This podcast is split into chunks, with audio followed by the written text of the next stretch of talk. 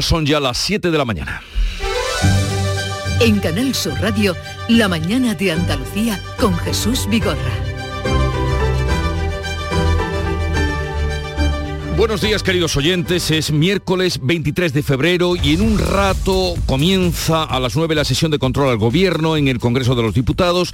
Está previsto que asista el presidente del Partido Popular, Pablo Casado. Será sin duda una sesión incómoda porque su grupo parlamentario le ha retirado el apoyo, parte también los varones del partido y el último en renunciar ha sido su número 2, Teodoro García Egea, que hacía anoche declaraciones en la sexta, mantiene su lealtad hacia Casado, no ha hecho nada malo, eso dice, se va con tristeza y lo hace para facilitar así la transición y la celebración del Congreso extraordinario. Todos somos corresponsables de lo que aquí ocurre.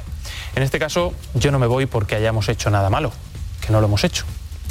Me voy para facilitar que se convoque un Congreso, porque creo que es lo mejor.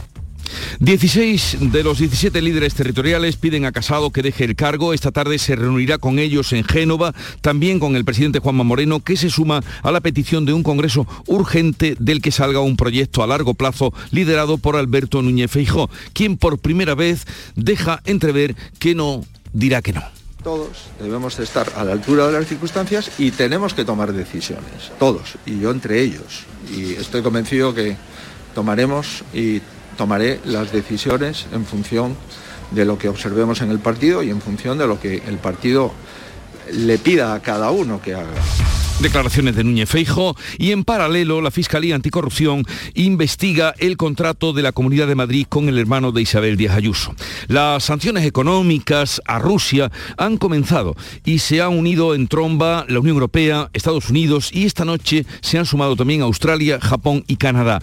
Y son solo el inicio porque avisa el ministro de Exteriores, el ministro español de Exteriores, Álvarez, que si Putin va más en su ofensiva militar, la respuesta será más contundente. Si Rusia da un paso más, si se produce la agresión militar, las sanciones serán infinitamente más masivas que estas, que ya son una primera demostración de que no son palabras.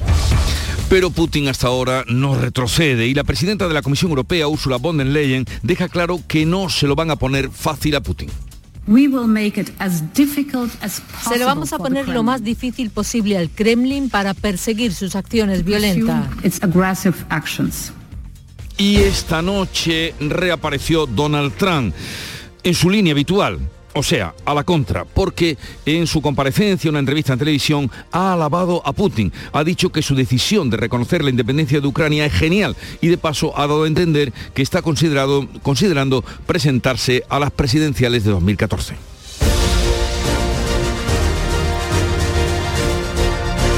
de 2024, perdón, esto es el túnel del tiempo 2024. Bueno, ha dicho más cosas, ha dicho también que lo mismo que está haciendo Putin en, las regiones separatistas de Donbass debería hacer Estados Unidos en el sur de sus fronteras, al sur de su frontera. Eso ha dicho. O sea, como ven, siempre lindezas. En cuanto al tiempo, en el extremo occidental, en Huelva, puede llover de forma débil al final de este día. Es la única novedad de este mm, eh, miércoles que viene soleado, con temperaturas altas y con el levante fuerte soplando en el estrecho. La previsión da agua para mañana. Ojalá y esta vez no se equivoquen. Vamos a ver cómo amanece Andalucía en este día. En Cádiz, Salud Botaro, ¿qué se espera?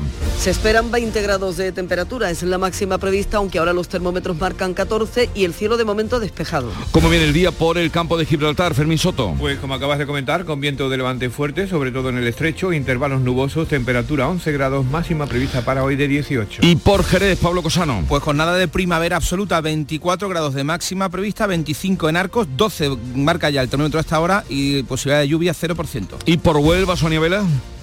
Ya vemos alguna nube. A esta hora tenemos 11 grados en la capital y la máxima de hoy será de 24. Ahí es donde podría caer al final de la tarde algunas gotas. En Córdoba, José Antonio Luque.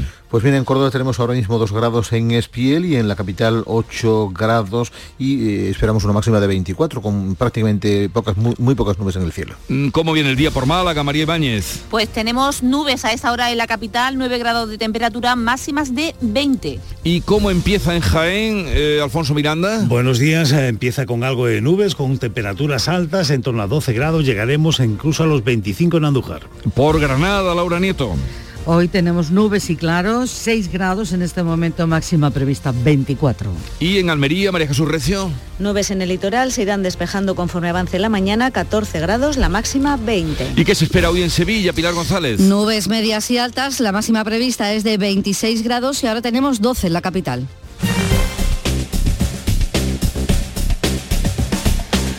Conectamos con la Dirección General de Tráfico para saber cómo están las carreteras en Andalucía. Enrique Marchán, buenos días. Buenos días, a esta hora se circula con total normalidad en esta mañana de miércoles. Tráfico fluido y cómodo en toda la red de carreteras andaluzas. No encontrarán incidentes ni retenciones que afecten a la circulación. Eso sí, como siempre, desde la Dirección General de Tráfico les pedimos mucha precaución al volante.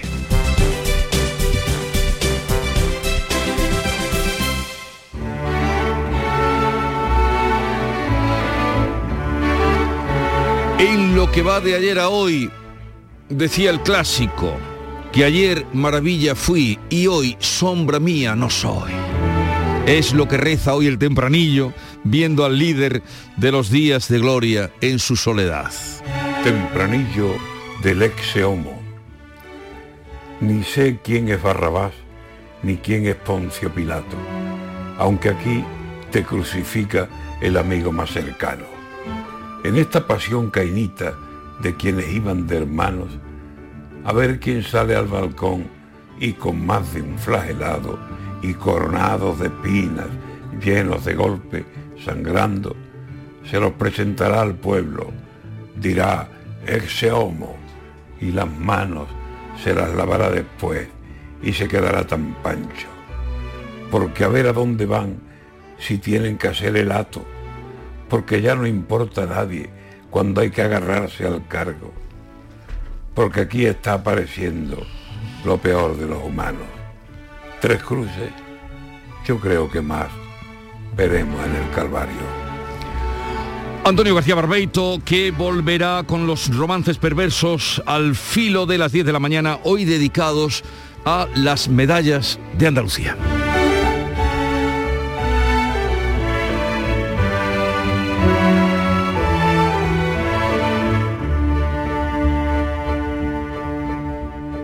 Siete, siete minutos de la mañana.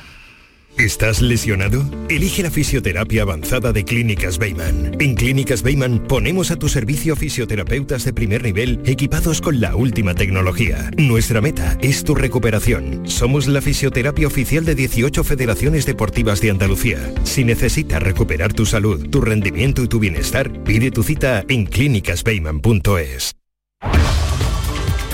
La mañana de Andalucía con Jesús Vigorra. Noticias.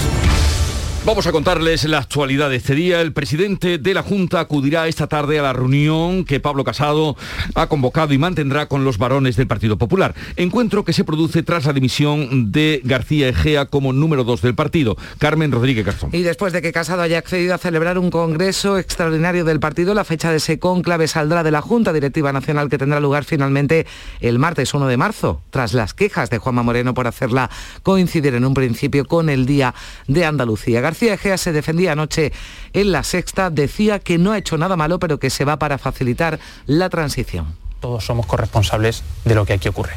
En este caso, yo no me voy porque hayamos hecho nada malo, que no lo hemos hecho. Me voy para facilitar que se convoque un congreso, porque creo que es lo mejor. A la dimisión del secretario general se sumaban este martes también la de Andrea Levy como presidenta del Comité de Derechos y Garantías y la del portavoz nacional, el alcalde de Madrid, Martínez Almeida. Las informaciones publicadas a lo largo de los últimos días, la gravedad de lo que se apunta en esas informaciones, la necesidad de poder acreditar de manera indubitada qué es lo que ha pasado en el Ayuntamiento de Madrid, han hecho que en esa conversación que, hayan mantenido, que hemos mantenido de común acuerdo hayamos decidido finalmente que deje de ser portavoz nacional en estos momentos. Mucho se especulaba sobre la dimisión también inminente de Casado, pero lo cierto es que de momento el líder del PP mantiene su pregunta a Pedro Sánchez en la sesión de control al gobierno esta mañana. La mayoría de los varones que se reunirán con Casado esta tarde a partir de las 8 miran a Alberto Núñez Feijó para que asuma el liderazgo de la formación y él se deja querer. Beatriz Galeano. El mismo por primera vez admite que dará el paso en función de lo que el partido pida. Todos debemos estar a la altura de las circunstancias y tenemos que tomar decisiones, todos, y yo entre ellos. Y estoy convencido que tomaremos y tomaré las decisiones en función de lo que observemos en el partido y en función de lo que el partido le pida a cada uno que haga. Desde Andalucía, el consejero de la presidencia, Elías Bendodo, ha pedido generosidad. Deja claro que el gobierno andaluz está por encima de estos conflictos del partido. El gobierno está por encima de todo, la estabilidad de Andalucía, recordarán ustedes la palabra, este gobierno está encapsulado. Créanme, seguimos encapsulados y gracias a ese encapsulamiento el gobierno consigue esta estabilidad y liderar los parámetros que estamos liderando. Y entre tanto, la Fiscalía Anticorrupción ha abierto diligencias de investigación por el contrato de la Comunidad de Madrid con el hermano de Isabel Díaz Ayuso, Olga Moya. Tras recibir las denuncias de PSOE, Unidas Podemos y Más Madrid, Anticorrupción ha informado este martes de la apertura de una investigación previa para decidir si existen indicios suficientes de delito como para presentar una querella. Este asunto se refería a la ministra de Justicia, Pilar Yo, que confía en que se esclarezca todo lo antes posible. Pedimos al Partido Popular altas miras y lo que queremos es que se esclarezca lo que ha ocurrido, que si ha habido algún caso relacionado con la corrupción, eso se esclarezca, porque los ciudadanos y las ciudadanas tienen derecho a conocer qué es lo que ha pasado. Y, por supuesto, respeto absoluto a las investigaciones de la Fiscalía. Y en estos días, vísperas del 28 de febrero, ya conocemos los nombres de todas las personas y entidades galardonadas con las medallas de Andalucía. A las ya adelantadas distinciones de hijos predilectos de Manuel Alejandro y Alejandro Sanz hay que sumar otros 20 galardonados, entre los que se encuentran el diplomático Inocencio Arias, el torero Espartaco, el doctor José Manuel Quesada o la fundadora y presidenta de Andex, la Asociación de Padres de Niños con Cáncer, María Luisa Guardiola. Las universidades de Córdoba y Málaga, la Fundación Cruzcampo, la deportista Fátima Galvez, el Ejército del Aire o la actriz Belén Cuesta también van a recibir las medallas el próximo 28 de febrero en el Teatro de la Maestranza de Sevilla. La medalla Manuel Claver Arevalo se ha concedido a la Fundación Blas Infante. Alejandro Sanz en Canal Fiesta Radio se mostraba así de feliz por la distinción. También a mi padrino, con el que tengo una historia personal muy muy bonita, tan merecido ¿no? que se lo den a él también. Es un honor increíble y voy a disfrutarlo el día 28 y con toda mi familia y con toda la gente que quiero. El gobierno andaluz ha reivindicado un andalucismo moderno, concordia e igualdad territorial en su declaración institucional con motivo del 28F. Juan Marín, el vicepresidente, apelaba al, al espíritu reivindicativo y también a la unidad. Yo creo que el amor a nuestra tierra. Hay que sentirse muy andaluz para hacer lo que todas estas personas y estas instituciones han hecho por Andalucía. Y creo que eso es lo más importante, que el espíritu del 28F llevó a unir a toda la ciudadanía andaluza. Y volvemos ahora a dar cuenta de la evolución de la pandemia que vuelve a dejar una alta cifra de fallecidos en Andalucía. Han sido 35 este martes, aunque la tasa de incidencia sigue a la baja. Se sitúa ya en nuestra comunidad en 433 casos por cada 100.000 habitantes en una jornada en la que ha habido 1.800 contagios, el dato diario más bajo desde el pasado 11 de diciembre. Los hospitalizados aumentan en 14 hasta un total de 1.015 pacientes. También en España sigue bajando la incidencia, está en 735, ha caído 400 puntos en una semana. Pese a esa mejora de los datos, los expertos siguen pidiendo prudencia y no precipitarse con decisiones como quitar las mascarillas en interiores. Así lo señalaba Daniel López Acuña en Canal Sur Televisión. Está más que demostrado con toda claridad que aquellos países que han usado de manera más sistemática la mascarilla y mantenido su uso en el interior tienen menos incidencia, menos hospitalizaciones y menos muertes. Yo creo que no deberíamos estar jugando con fuego. En cuanto a la vacunación, 110.000 andaluces inmunodeprimidos han empezado ya a recibir la cuarta dosis. Son personas trasplantadas con síndrome Down mayores de 40 años o en tratamiento con quimio o radio. Por otro lado, el consejero de Salud va a comparecer hoy en el Pleno del Parlamento andaluz para informar de nuevo sobre la atención primaria en Andalucía. Y hoy será enterrado en Lepe, localidad de Huelva, el marinero Juan Antonio Cordero, fallecido en el naufragio del pesquero gallego Villa de Pitancho, en aguas de Terranova. A las 10 de la mañana en la iglesia de Santo Domingo está prevista una misa funeral. Después sus restos serán trasladados hasta el cementerio de la localidad. En un pleno extraordinario, la Corporación Municipal ha decidido ampliar hasta mañana jueves los días de luto oficial, mientras las familias de los desaparecidos insisten en que se les siga buscando. Este martes se reunían con el delegado del Gobierno en Galicia, José Miñones. Eh, se va a seguir con, esa búsqueda en el momento que sea oportuno para ello. Precisamente el, este jueves será cuando venga el director general de Marina Mercante y el objetivo pues, es que les traslade pues, cada una de las líneas que se han ido eh, investigando y trabajando a lo largo de estos días, así como las futuras. Si los pescadores se quedaron atrapados en el pesquero, en el pesquero, en el barco cuando naufragó, estaría a demasiada profundidad. Lo contaba en estos micrófonos Fernando García Echegoyen, experto en naufragios.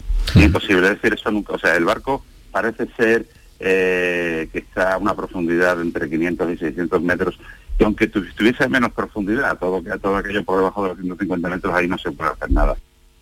El gobierno, tal y como estaba previsto, ha aprobado la subida del salario mínimo interprofesional en el Consejo de Ministros, que este salario llega hasta los 1.000 euros al mes y la prórroga de los ERTE de pandemia hasta el 31 de marzo. La vicepresidenta segunda y ministra de Trabajo, Yolanda Díaz, ha defendido que ha quedado demostrado que la subida del salario mínimo no repercute en la pérdida de puestos de trabajo los discursos eh, dogmáticos acerca de los efectos negativos del salario mínimo interprofesional, me atrevo a decir que no son reales. Por tanto, el Gobierno de España camina hacia la igualdad y eh, combate esa anomalía que sigue siendo la España de los bajos salarios. El presidente de la patronal CEPI me ha tachado de inoportuna esa subida del salario mínimo. Gerardo Cuerva ha lamentado en estos micrófonos que coincida con la devolución de los créditos ICO que muchos empresarios solicitaron para combatir la crisis del COVID. La gente eh, lo que me dice, está muy bien el tema de los salarios mínimos, pero la realidad mía es que mañana porque empieza el mes de marzo, empieza a tendremos que devolver la parte de capital. No estamos recuperados, nuestra actividad no es la suficiente como para tirar de, de las cosas que llevábamos más ese plus eh, que nos hicimos en nuestra deuda. El presidente del gobierno, Pedro Sánchez, acudirá a la conferencia de presidentes de La Palma el próximo viernes, acompañado por siete miembros de su ejecutivo. Entre ellos, las vicepresidentas segunda y tercera, Yolanda Díaz y Teresa Rivera. La vicepresidenta primera, Nadia Calviño, no podrá participar por motivos de agenda. La agenda de la reunión incluye, entre otros temas, un análisis de la situación de la pandemia o el estado de ejecución de los fondos europeos, pero no está previsto, pese a la petición de varias comunidades autónomas, entre ellas Andalucía, de que se aborde el cambio del modelo de financiación autonómica. Juanma Moreno va a insistir en las tres peticiones que considera fundamentales para Andalucía. La gobernanza en la gestión de los fondos europeos, un fondo COVID de mil millones y abrir el debate para estudiar un nuevo modelo de financiación autonómica. La Iglesia española pide perdón por los abusos sexuales a menores y ha dado un paso más. Al igual que países como Francia o Alemania, ha encargado una auditoría a un gabinete independiente de abogados para aclararlo todo, dicen. Ha creado además una dirección de correo electrónico donde se pueden comunicar casos. Es una decisión sin precedentes de la Conferencia Episcopal Española. Su presidente, Juan José Omella, asegura que esta decisión es un paso adelante para lograr la transparencia en este tema y pide perdón a las víctimas. Pedir público perdón por todo el tema de los abusos dentro de la Iglesia, por todas las víctimas que tanto dolor han padecido y padecen. Javier Cremades es miembro del bufete Cremades y Calvo Sotelo que ha sido elegido. Reconoce ser miembro del Opus Dei, pero defiende la independencia de la investigación que van a llevar a cabo. Yo soy católico, miembro del Opus Dei. Hemos aceptado un mandato para trabajar con independencia, en colaboración con el trabajo de las diócesis, porque es fundamental. Ellos llevan muchos años trabajando, investigando, y esa va a ser una parte insustituible de la investigación. Y en cuanto a la otra pregunta, yo estoy aquí hoy como abogado, ¿eh? no como creyente ni como nada.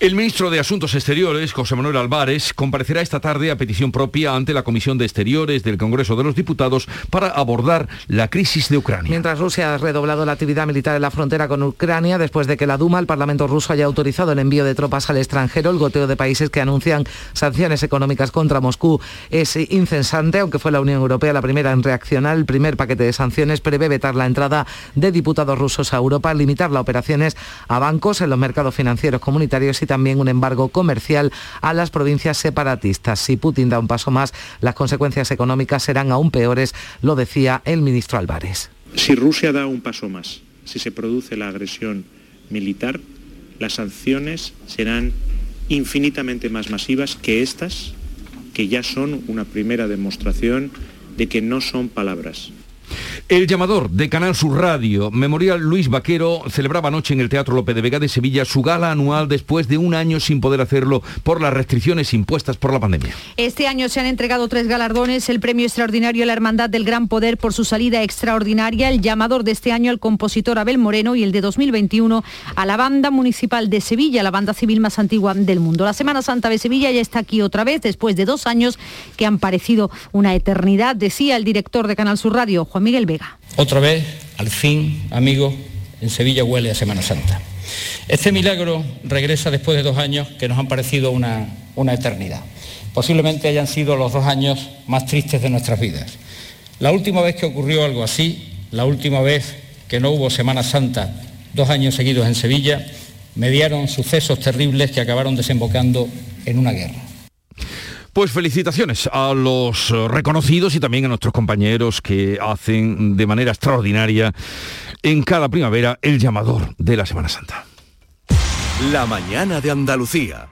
Todo el deporte de Andalucía lo tienes en El Pelotazo de Canal Sur Radio. La información de nuestros equipos, las voces de los deportistas y los protagonistas de la noticia. Tu cita deportiva de las noches está en El Pelotazo, de lunes a jueves a las 11 de la noche, con Antonio Caamaño. Quédate en Canal Sur Radio, la radio de Andalucía.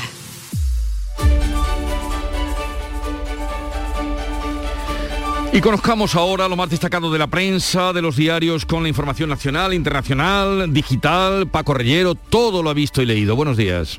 ¿Qué tal Jesús? 7 y 21. Ya sabes, fundamentalmente eh, casado, varones, eh, problemas en el PP, renovación. En Infolibre encontramos que los varones fuerzan el fin de casado con deserciones masivas y buscan cómo le cederá el testigo a Feijó. La defenestración de Hernández Mancha fue una romería al lado de lo de Casado, escribe Lucía Méndez en El Mundo. Raúl del Pozo, Casado es un gato acorralado entre la leña, solo apoyado por los enemigos de su partido. En el Independiente especulan con esta afirmación. Dirigentes del PP creen que Casado va a dimitir hoy. El mundo titula Casado rompe con Egea en busca de una salida digna. Feijó nombrará portavoz y sopesa ir al Senado para enfrentarse a Sánchez en la Cámara Alta. El Independiente, por cierto, da por hecho que Feijó va a estar en el Senado, no al modo del mundo que lo baraja como una posibilidad. Si Casado coge el coche, no encontrará a nadie. porque el líder del PP no tendrá una vida extra como tuvo Pedro Sánchez? Es un reportaje que encontramos en Infolibre para el profesor Luis Orriols. La clave está en que Casado ya no tiene nada que ofrecer. Sánchez, dice Orriols, se erigió en el referente de la militancia, el líder del PP no puede ofrecer ya eso. En el PSOE se resume lo que pasa en el PP como un ajuste entre dos bandas de nuevas generaciones. El editorial del país se titula Lecciones Europeas, el papel sistémico del PP está en riesgo si su crisis deja abierta la puerta al populismo de extrema derecha. Sobre el nivel o desnivel, podríamos decir, Jesús, de crítica contra Casado, los cambios de opinión repentinos, la avalancha de deserciones, el concepto de la lealtad Ignacio Escolar en el diario.es escribe el PP humilla a Casado para coronar a Feijó, las traiciones de los dirigentes aupados por Casado que eh, lo dejaron solo. Vieito Rubido escribe en el digital El Debate, Pablo Casado lo tenía todo para triunfar en política y alcanzar la presidencia del gobierno, todo menos paciencia y de esa ansiedad se derivaron otros muchos males. Por lo demás, escribe Rubido, no me parece justo hacer leña del árbol caído. Es de las excepciones, porque realmente el nivel de crítica, digo, eh, contra Casado es eh, contundente y generalizado. En ABC, por ejemplo, en la portada, leemos que eh, Casado convierte su salida en una agonía. Bueno, no faltan, como ven, las imágenes rebuscadas algunas para contar la historia reciente que estamos viviendo en el PP. La salida de Casado ocupa gran parte también de la opinión, pero hay otros asuntos y otros temas destacados en la prensa de hoy, Paco. Sí, por ejemplo, en el editorial del Mundo, eh, ahora toca refundar el PP, el partido debe unirse en torno a Feijó para construir una alternativa a Sánchez. Emilia Landaluce escribe en el Mundo, ¿qué busca la mayoría de las personas que se meten en política? Ideales, bien común, la paz en el mundo y otras aspiraciones de mis pues eh, cámbienlo por influencia o influencerismo, atención mediática, ser famoso, puestecillos para los amigos, trampolín, puertas giratorias, es lo que escribe el andaluce en El Mundo. En el plural, anticorrupción abre una investigación por la comisión de las mascarillas del hermano de Ayuso. Uno de los dosieres contra Ayuso, apunta este digital, se elaboró desde la Asamblea de Madrid. En el debate encontramos que Antifraude pone el punto de mira también por la compra de mascarillas en la Generalitat catalana, la iglesia que va a indemnizar a las víctimas tras investigar los abusos, apuntan en el mundo. Alfonso Usía en el debate eh, dedica un artículo a los eh, pescadores del Villa de Pitancho y escribe, los pescadores ganan el dinero más honrado que existe y de cuando en cuando la mar se traga sus ilusiones y las de sus familias. El mar no tiene un buen carácter, que la brisa les sople a sus espaldas, que les ayude a subir que los, por los peldaños invisibles y que lleguen a lo más alto mientras sus cuerpos descansan en la mar eh, para siempre. Es un recuerdo a los marineros eh, gallegos desaparecidos en Terranova. Y también se mueve, eh, Jesús, la oferta electoral en la izquierda. vemos, leemos en el plural que informa de que Yolanda Díaz va a arrancar en primavera, es decir, ya mismo, su nuevo proyecto político para las elecciones. Ha estado escuchando uh, seis meses, el último medio año, y va a decidir lo que debe de hacer en ese espacio que ella considera que no está limitado, que es amplio a la izquierda del PSOE. Y otro punto de interés internacional con respecto a Ucrania y Rusia que destaca hoy la prensa en el Times británico que eh, están alertando sobre el elevado, el elevado riesgo de subida de los precios del petróleo y del gas, crisis de Ucrania, dicen esa misma cabecera británica, es improbable que las sanciones a los bancos rusos tengan un gran impacto. El Washington Post, Estados Unidos y sus aliados anuncian sanciones tras la entrada de tropas rusas en el este de Ucrania, Biden que describe el avance militar de Moscú como el comienzo de una invasión. En el mundo leemos que Putin prepara al ejército ya para actuar en el exterior e ignora las sanciones. Berlín que frena el gaseoducto que le une directamente a Moscú. Por cierto, ese diario lleva dos fotografías de portada, una para los tanques rusos llegando ya al Donbass, otra para las familias ucranianas de esa zona con bebés en los brazos huyendo a lugares más seguros. Y en el Independiente leemos que Mariupol es el enclave estratégico en el sur de Ucrania para resistir a Putin. El líder ruso da por hecho que las zonas ucranianas del Donbass también se incluyen en esas autoproclamadas repúblicas de Donetsk y Lugansk, lo que hace temer que están en el punto de mira de sus principales ciudades objetivo para ser tomadas. y hagamos hueco ahora al deporte. Un momentito, Paco, que nos quedamos sin tiempo, querido. que tengo que saludar a Nuria Gaciño. Vitaldent les ofrece este programa. Bueno, el Sevilla pone rumbo hoy hacia Croacia, donde mañana disputa la Liga Europea. En torno a las nueve y media de esta mañana, el Sevilla parte hacia Croacia, donde le espera este jueves la vuelta de los 16 avos de final de la Liga Europa.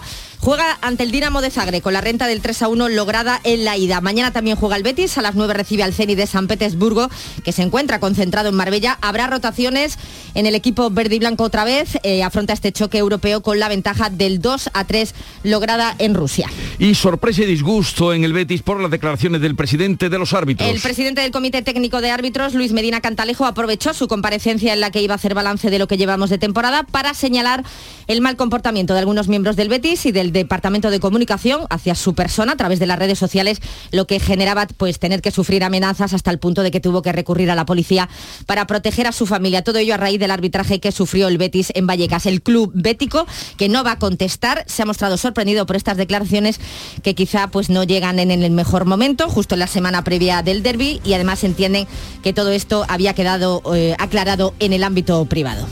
En Vitaldent, este mes, 15% de descuento en tu tratamiento dental. Porque sabemos que tu sonrisa no tiene precio. ¿Cuál? ¿Mi sonrisa? ¿Será la mía? Oye, ¿y la mía? Claro, la vuestra y la de todos. Hacer sonreír a los demás no cuesta tanto. Pide cita en el 900-101-001 y ven a Vitaldent. Bueno, pues hoy nos hemos quedado sin tiempo. Paco Reyero, Nuria Gaciño, que tengáis un bonito día. Besitos. Dios, Paco. Bueno, vamos a llegar a las siete y media. Continuamos.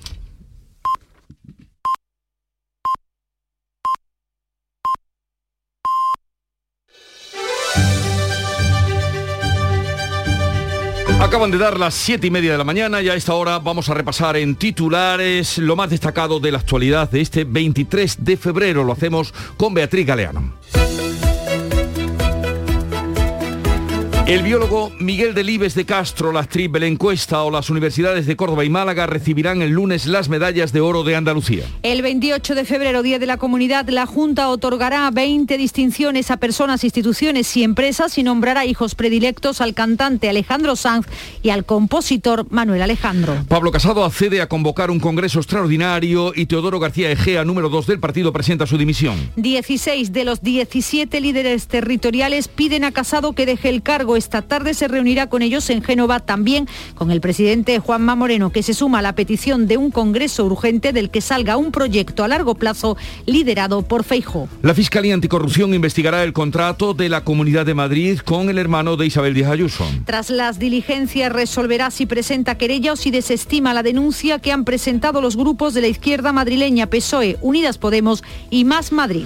110.000 andaluces inmunodeprimidos empiezan ya a recibir la cuarta dosis Son los del llamado Grupo 7, que engloba personas trasplantadas mayores de 40 años con síndrome Down o en tratamiento con quimio o radio. En cuanto a la evolución de la pandemia, Andalucía notifica 35 muertes por COVID y España 173. Todos los demás parámetros de la pandemia mejoran. También lo hacen fuera y la Unión Europea levanta las restricciones para viajar desde terceros países. Solo tendrán que acreditar estar vacunados. Juan Antonio Cordero, náufrago del Villa Pitancho, será enterrado hoy en Lepe, en su municipio natal. Casado y con dos hijos, tenía 55 años, era su última salida antes de jubilarse. Su pueblo vive el segundo día de luto por su muerte. La Unión Europea aprueba por unanimidad sanciones económicas contra Rusia por el reconocimiento de las regiones separatistas. Y se suman en cadena Estados Unidos, Australia, Japón y Canadá. Empresas, bancos y oligarcas tendrán vetado el acceso a los mercados financieros y si Putin va a más, responderán con más sanciones. La Iglesia Española pide perdón por los abusos sexuales a menores. La auditoría externa que ha encargado durará al menos un año. La conferencia episcopal quiere ofrecer acompañamiento y reparación a las víctimas y dice que no pretenden suplir, sino ayudar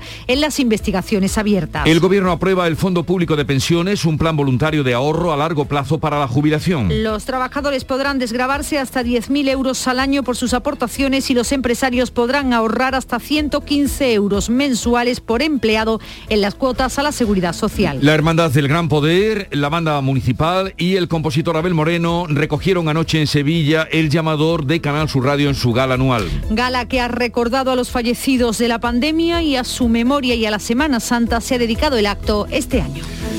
7.33 minutos, ahora la información del tiempo para hoy.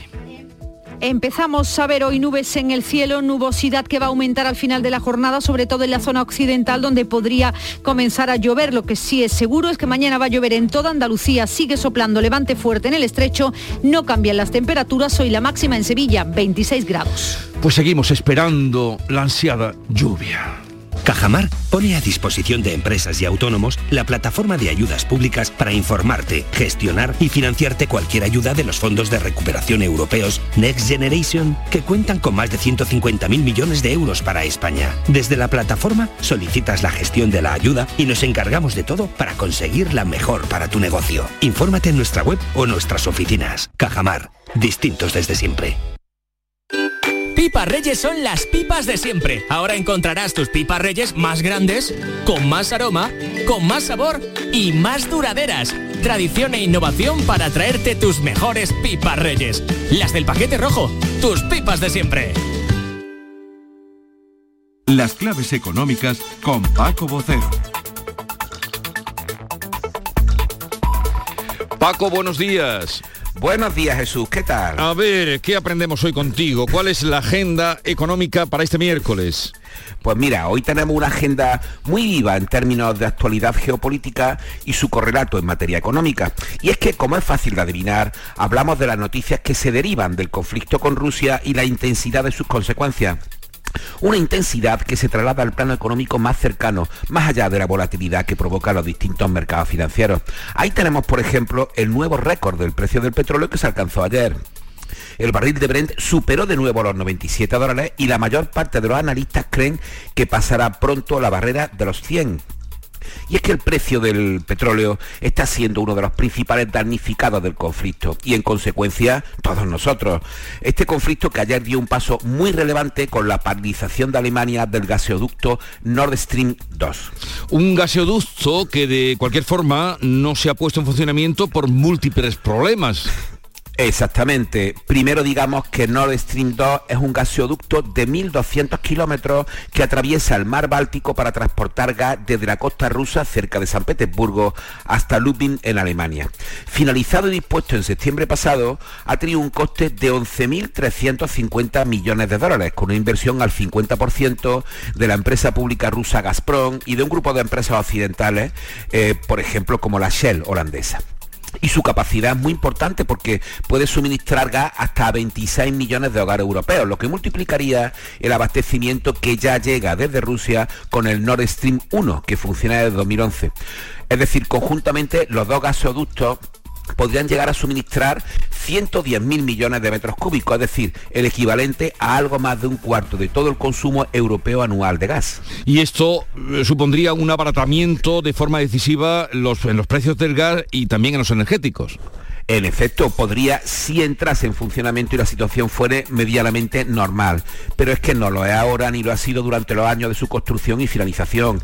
De hecho, se ha convertido en un elemento de presión geopolítica, especialmente desde el campo ruso y su jugador económico, Gazprom, que se ha ido limitando a cumplir en los últimos meses los contratos a largo plazo y evitando ampliar el suministro en Europa para intencionar la situación. Ahora, con esta paralización alemana, que por cierto, cuyo gobierno sabe que el coste que va a tener eh, va a ser alto porque el 55% del gas que consume procede de Rusia, se da un paso adelante en esta situación. Y es que la respuesta de la Unión Europea, como estamos viendo estos días, no se circunscribe, como decimos, a la escalada de los acontecimientos, sino a reducir la dependencia energética de Rusia, aún echando mano de sus reservas y a un muy elevado coste económico. Un coste, como decía al principio, que forma parte de la actualidad previsible de hoy, porque Eurostat publica el dato de inflación de enero en la eurozona, cuyo último registro, el de diciembre, fue el 5%. Oyéndote Paco, me viene a la memoria una frase que decía ayer Fernando Cocho, un analista de geopolítica y seguridad internacional, que decía, es la economía y no el honor lo que está en juego en la frontera con eh, Rusia-Ucrania absolutamente de acuerdo con él. Lo que ocurre es que esa definición de honor es muy distinta en la mente de Vladimir Putin que en el que en el conjunto de, los dirigentes de la Unión Europea, evidentemente. Bueno, Paco Vocero, que tengas un buen día. Hasta mañana, un abrazo. Igualmente, hasta mañana. El 28F es el Día de Andalucía. Muchos creen que esa F es solo por febrero, pero en realidad son otras formas de decir Andalucía. La F de felicidad y de fantasía. F de fiesta y de familias. Andalucía, tierra de fervor feminismo y fusión. Fuente de una sabiduría milenaria, faro de civilizaciones, cobijo de forasteros, una del flamenco. 28F, Día de Andalucía. Con F de fuerza, con F de futuro. Junta de Andalucía. En Canal Sur Radio, por tu salud, responde siempre a tus dudas. Síndrome de ojo seco, considerada por especialistas como una auténtica pandemia en el campo de la oftalmología. ¿Qué provoca esta enfermedad? Se habla de causas ambientales, de uso de pantallas, de factores hormonales. Esta tarde en el programa desvelamos todas las claves con los mejores especialistas en directo. Envíanos tus consultas desde ya en una nota de voz al 616-135-135. 616-135-135. Por tu salud. De lunes a viernes, desde las 6 de la tarde, con Enrique Jesús Moreno. Súmate a Canal Sur Radio, la radio de Andalucía. Vamos a contarles otras noticias de Andalucía. Huelva lideró en 2021 las exportaciones en Andalucía con 8.240 millones de euros y un crecimiento del 53% de las ventas. Cuéntanos, Sonia Vela. 2021 ha sido un año de récord, Jesús, en este apartado y también lo es en cuanto al número de empresas exportadoras en Huelva el año pasado. Han sido 1.716, lo que supone un 26% más que el año anterior. El primer sector en venta fuera de nuestro país es el del combustible y los aceites minerales, con 1.972 millones de euros. Le siguen los minerales, en tercer lugar está la fruta fresca y en cuarta posición los productos químicos. Los principales destinos son Italia, China y Francia. Además, se ha abierto el abanico y los productos son llegan ya a un nutrido número de países. Los nuevos mercados se sitúan en Asia y en África. El Ministerio de la Presidencia ha presentado al Consejo de Ministros el informe sobre la ejecución del plan especial para el campo de Gibraltar aprobado en 2018. ¿En qué va a consistir ese plan, Fermín pues, Soto? Eh, pues en este informe se destaca que después de tres años se ha ejecutado el 75% de las medidas y se ha movilizado más de 191 millones de euros. Un plan que tiene una especial atención a las infraestructuras para lo que está previsto una inversión de 841 millones de euros. Se resalta como logros del plan un aumento de las plantillas de Policía Nacional, Guardia Civil en un 6%, así como incentivos económicos y fiscales que han reducido la tasa de paro un punto y medio. En materia de infraestructura, eh, señala la mejora de la Nacional 340 entre Tarifa y Algeciras y la duplicación de la Nacional 350, además del impulso de la línea férrea Algeciras-Bobadilla.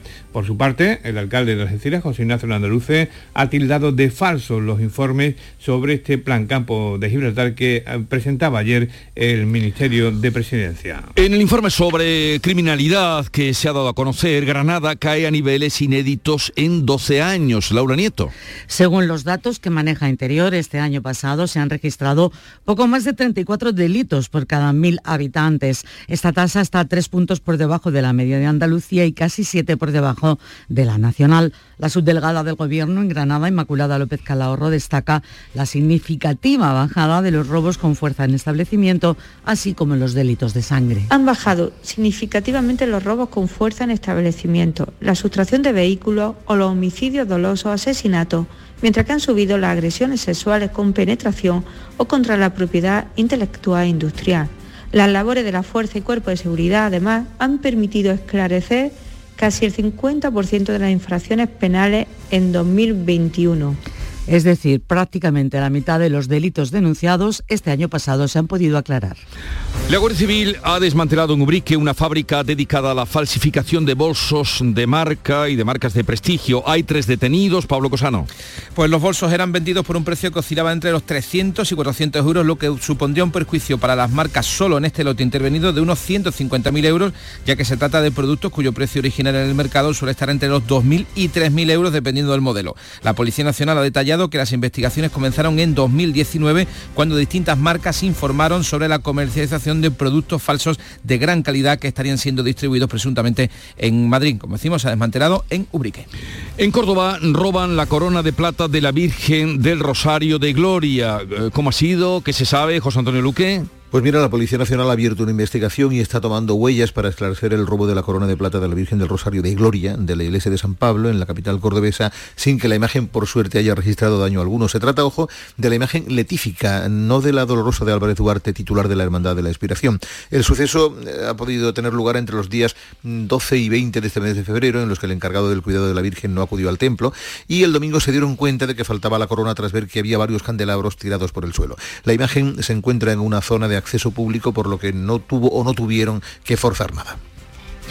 Y el Ayuntamiento de Almería inicia una campaña para controlar la población de cotorras que no para de crecer y causan daños en la zona del aeropuerto y también a la agricultura. Una de las medidas es que se puedan adoptar, eh, ya hay ciudadanos interesados. Que, ¿En qué van a consistir esas medidas, María Jesús Recio?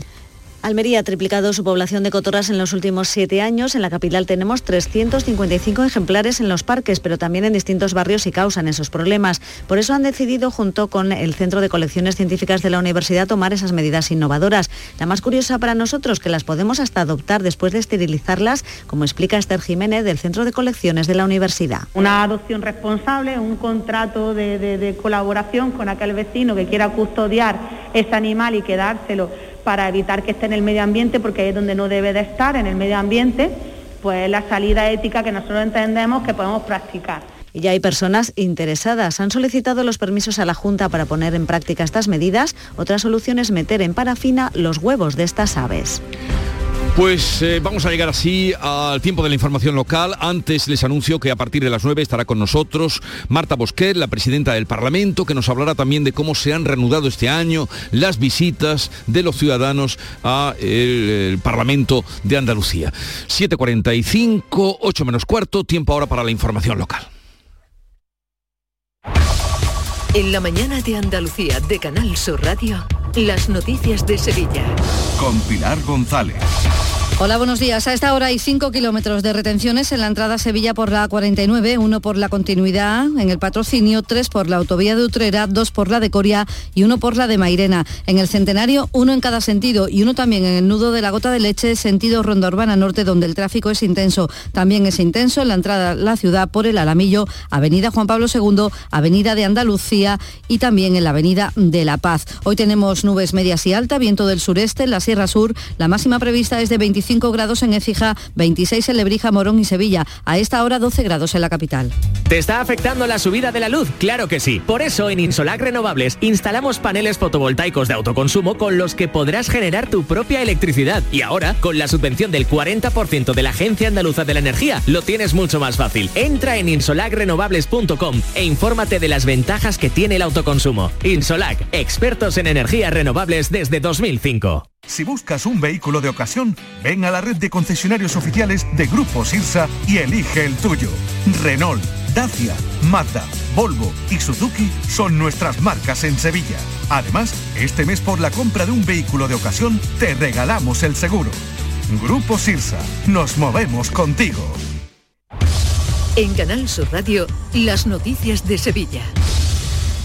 El llamador de Canal Sur Radio ha celebrado esta noche en el Teatro López de Vega su gala anual, después de un año sin poder hacerlo, una ceremonia emotiva que comenzaba recordando a todos los que han fallecido en este tiempo. Este año se han entregado, como saben, tres llamadores, el extraordinario a la Hermandad del Gran Poder por su salida a los tres barrios, el llamador de este año para el compositor Abel Moreno y el del año pasado para la banda municipal de Sevilla. Allí ha estado todo el equipo del llamador que llevan antena desde 1990 con Fran López de Paz al frente. La Semana Santa de Sevilla ya está aquí, después de dos años que han parecido una eternidad. Así lo decía el director de Canal Sur, Juan Miguel Vega. Otra vez, al fin, amigos, en Sevilla huele a Semana Santa. Este milagro regresa después de dos años que nos han parecido una, una eternidad. Posiblemente hayan sido los dos años más tristes de nuestras vidas. En la gala se casaban los tres premiados, el Gran Poder, la Banda Municipal y Abel Moreno con La Madrugá, una de las 130 composiciones de Moreno. El compositor contó sus anécdotas, como el que el cardenal, amigo Vallejo, le agradeció su composición Encarnación Coronada de esta manera. Mira, que tenía ganas de verte porque te tengo que felicitar, porque Mira, tú has conseguido lo que ni los sacerdotes, ni los obispos, ni los cardenales. Tú has hecho cantar el Ave María a toda España, creyentes y no creyentes. Enhorabuena.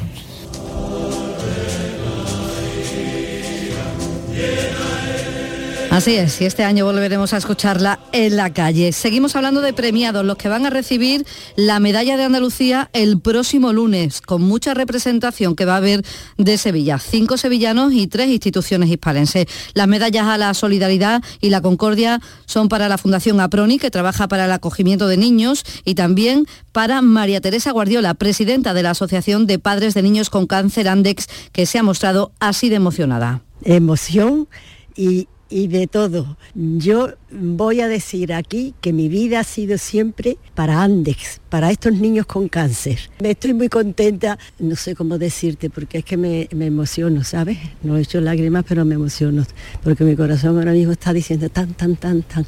La medalla de las artes también para dos sevillanos, la actriz Belén Cuesta y el torero Espartaco, que está agradecido. Es un sueño, ¿no? Yo creo que de las cosas más importantes que te pueden ocurrir en la vida es pues la medalla de, la, de, Andalucía, ¿no? Y para eso para mí es lo más emocionante, que lo que estoy sintiendo ahora mismo. Es que no sé qué decirte porque estoy hasta nervioso, ¿no? Porque creo que ha sido para mí esto es un sueño hecho realidad. Medalla a los valores humanos para el Ejército del Aire, representado en la base de Tablada, que ha cumplido 100 años. También para la empresaria agrícola Rocío Medina, presidenta de una de las principales empresas productoras de caqui y plantones de fresa. A la proyección de Andalucía, la medalla es para la Fundación Cruz Campo y también para la diseñadora flamenca Pilar Vera, que comparte el premio, dice, con toda la profesión. Esto es de toda la moda flamenca, que lo hemos pasado muy mal durante la pandemia y que parece ser que se nos está abriendo la luz y, que han tenido la, la deferencia de acordarse de, de mí, pero yo, yo siento que represento a toda la moda flamenca, que no soy yo sola, que somos todos.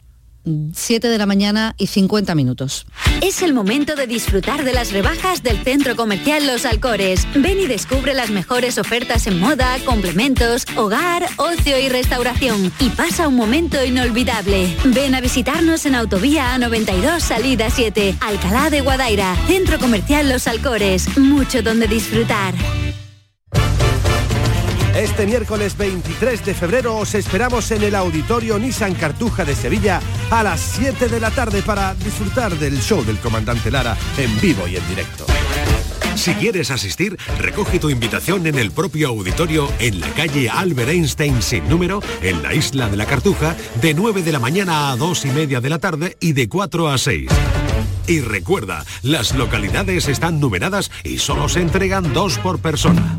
Date prisa, aligérate, que son gratuitas. Disfruta en directo del show del comandante Lara, con la colaboración del auditorio Nissan Cartuja.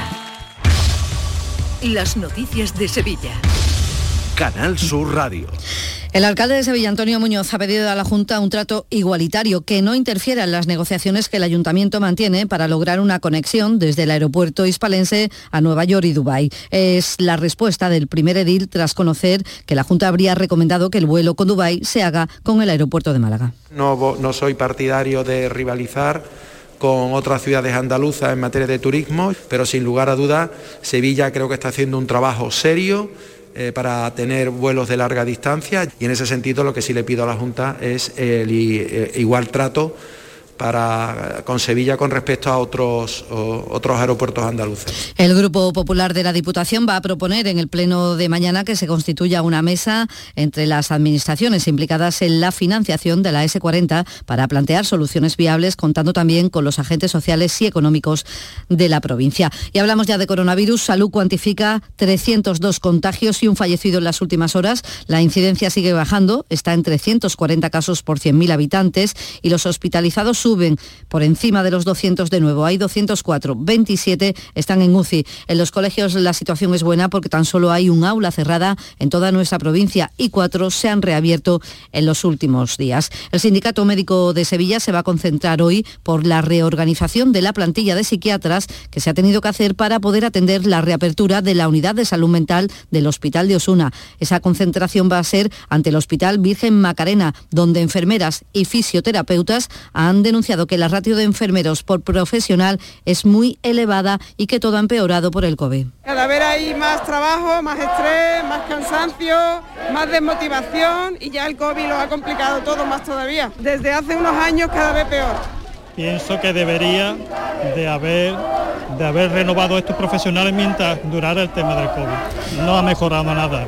Esto en salud, pero hay más concentraciones. La que ha convocado hoy comisiones obreras para pedir la, contratación a jornada completa de las monitoras escolares. Y además, trabajadores de CaixaBank se han concentrado también ante la sede central en la calle Sierpes. La secretaria de comisiones obreras de la entidad bancaria, Maite Pozo, denuncia que tras la fusión con Bankia y las salidas por el ERE de mil trabajadores, 330 de ellos en Sevilla, ha aumentado la presión para que los empleados vendan más productos financieros y ha em- empeorado, dice, la atención a los usuarios. Un estrés eh, impresionante por la presión desmedida que nos tiene impuesta la dirección del banco. Somos menos plantilla, eh, menos recursos, con mayores objetivos ¿no? que, no, que nos está poniendo el- la dirección del banco. En sucesos, la Guardia Civil ha detenido a tres personas, entre ellos un menor, por robar en viviendas de los palacios y ha detenido a tres hombres. La policía busca un cuarto por el asalto y roba a un representante de joyas en la barriada de Bami. Les contamos también que el alcalde de Sevilla, Antonio Muñoz, acude hoy al inicio de las obras de restauración del Teatro Lope de Vega y del Casino de la Exposición y que ha comenzado la última fase de restauración de las fachadas del ayuntamiento, en concreto las neoclásicas y neorrenacentista. Lo explica María Dolores Robador, que es la arquitecta directora del proyecto. Es un edificio tan singularísimamente tallado en piedra como es el de la Casa Consistorial. Es un lugar privilegiado y sustancial de la ciudad. Todo cuidado es poco para acertar en su intervención de restauración, respetuosa con su historia, con su arquitectura y su belleza, buscando un proyecto con una intervención eficaz, sostenible, estética y duradera. Y terminamos con Hermanos Costaleros, una composición de Abel Moreno que anoche tocaba la banda municipal de Sevilla en el Lope de Vega, los dos galardonados con el llamador.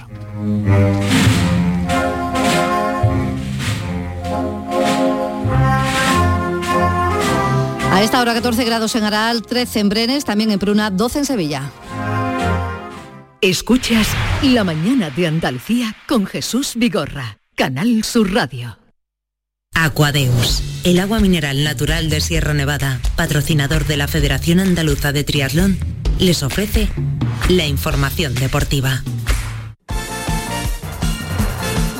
8 menos 5, tiempo ya para el deporte. Nuria Gaciño, ¿qué tal? Muy buenos días. Muy buenos días. Bueno, pues en algo más de una hora va a salir el Sevilla ya camino de Croacia, Nuria. Está previsto que el Sevilla parta a las nueve y media de esta mañana hacia Croacia, donde le espera este jueves la vuelta de los 16 avos de final de la Liga Europa.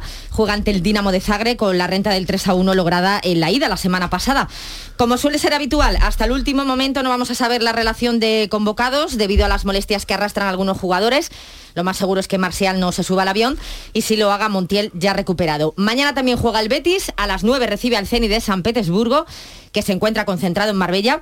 Habrá rotaciones de nuevo en el equipo verde y blanco que afronta el choque europeo con la ventaja del 2 a 3 eh, lograda en Rusia. Canales no se ha entrenado, pero en principio no debe tener problemas para estar disponible tanto eh, en el partido de la Liga Europa como para el derby del domingo en el Sánchez Pizjuán. Bueno, derby del domingo que viene acompañado o alineado con las declaraciones de Medina Cantalejo, el máximo responsable de los árbitros, eh, recordando, bueno, pues eh, todo lo ocurrido en el derby de, de Copa, declaraciones también de miembros del Club Verde y Blanco, Nuria. La verdad es que a todos nos ha sorprendido, nos ha llamado mucho la atención esa rueda de prensa que daba ayer el presidente del Comité Técnico de Árbitros, Luis Medina Cantalejo, lo que en un principio iba a ser el típico balance aburrido de lo que llevamos de temporada, es decir, mucha estadística, mucho número, se convirtió en una queja de Medina Cantalejo por todo lo que ha tenido que sufrir él y su familia como consecuencia del mal arbitraje en el Rayo Betis. A raíz de este partido, donde Alex Moreno fue expulsado, algunos miembros del Consejo del Betis y el departamento del Club Verde Blanco pues cargaron en las redes sociales contra Medina Cantalejo, lo que provocó que este llegase a estar amenazado hasta el punto de que la policía tuvo que eh, custodiar su casa durante unos días. El presidente del Comité Técnico de Árbitros ha denunciado que estas personas son las responsables de haber echado gasolina contra su persona. es que ha habido personas que no representan al Real Betis Balompié. El Real Betis Balompié es una, una entidad enorme, grandiosa, con una historia fantástica, con una afición que llena a su equipo aunque esté en tercera división. Es una afición de 10 y las cosas que ocurren no representan a ese equipo. Pero también os digo que ha habido personas de dentro que han hecho uso de redes sociales para meter más gasolina. Y a día de hoy, a día de hoy, sigo esperando que alguien me explique qué es lo que ha pasado. O alguien piensa que yo nombro a un árbitro gallego para pitar un partido entre el Rayo y el Betis para que vaya a fastidiar a un equipo. ¿De verdad que alguien puede pensar eso? Bueno, han sorprendido mucho las declaraciones, además muy duras. eh, eh, conforme iba pasando la rueda de Hmm. prensa, parece que se iba Se calentando. viniendo ma- más arriba, ¿no? Eh, eh, tal vez, no sé, hubiese estado bien escucharlas una semana después de ese Rayo Betis o después del derby eh, copero en el que Sí, también hubo mucho ahora- jaleo, pero ahora, siendo una semana previa al derby. Mm, Algo extemporáneas sí, estas declaraciones, sí. Exactamente. Eh, parece que no es el mejor momento y por ello también ha sorprendido en el seno del Betis. No ha sentado del todo bien porque se entiende que esto se había resuelto en el ámbito privado. Eh, de hecho, Ángel Aro, el presidente del Betis, mantuvo una conversación con Medina Cantalejo. Entienden que eso ya había quedado aclarado. De todos modos, no va a haber respuesta por parte del Betis, se mantiene alejado y así eh, ambas entidades pues igual es lo mejor, lo digo porque mm, quedan muy pocos días ya para, para el derby y estas cosas no, no ayudan, ¿no? a la paz entre las aficiones. Sobre todo porque la semana parece que se presentaba bastante hmm. eh, tranquila. Pero bueno, en cualquier caso, eh, tenemos también que recordar eh, muy merecida la medalla de Andalucía de los Deportes para la cordobesa Fátima Galvez, la tiradora de Baena, oro en los Juegos de Tokio en la modalidad de equipos mixtos. Culmina con la medalla de Andalucía un año, desde luego, de ensueño, al igual que el paralímpico granadino José Manuel Ruiz, jugador de tenis de mesa deportista en activo con más participaciones consecutivas en unos juegos. Tiene siete.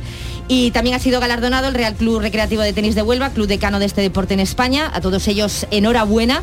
Y en la Champions, porque a todo esto tenemos Champions, empate del Villarreal, empate a uno frente a la Juventus de Turín y el Chelsea ganó 2 a 0 al Lille francés. Gracias, Nuria. Hasta aquí el deporte.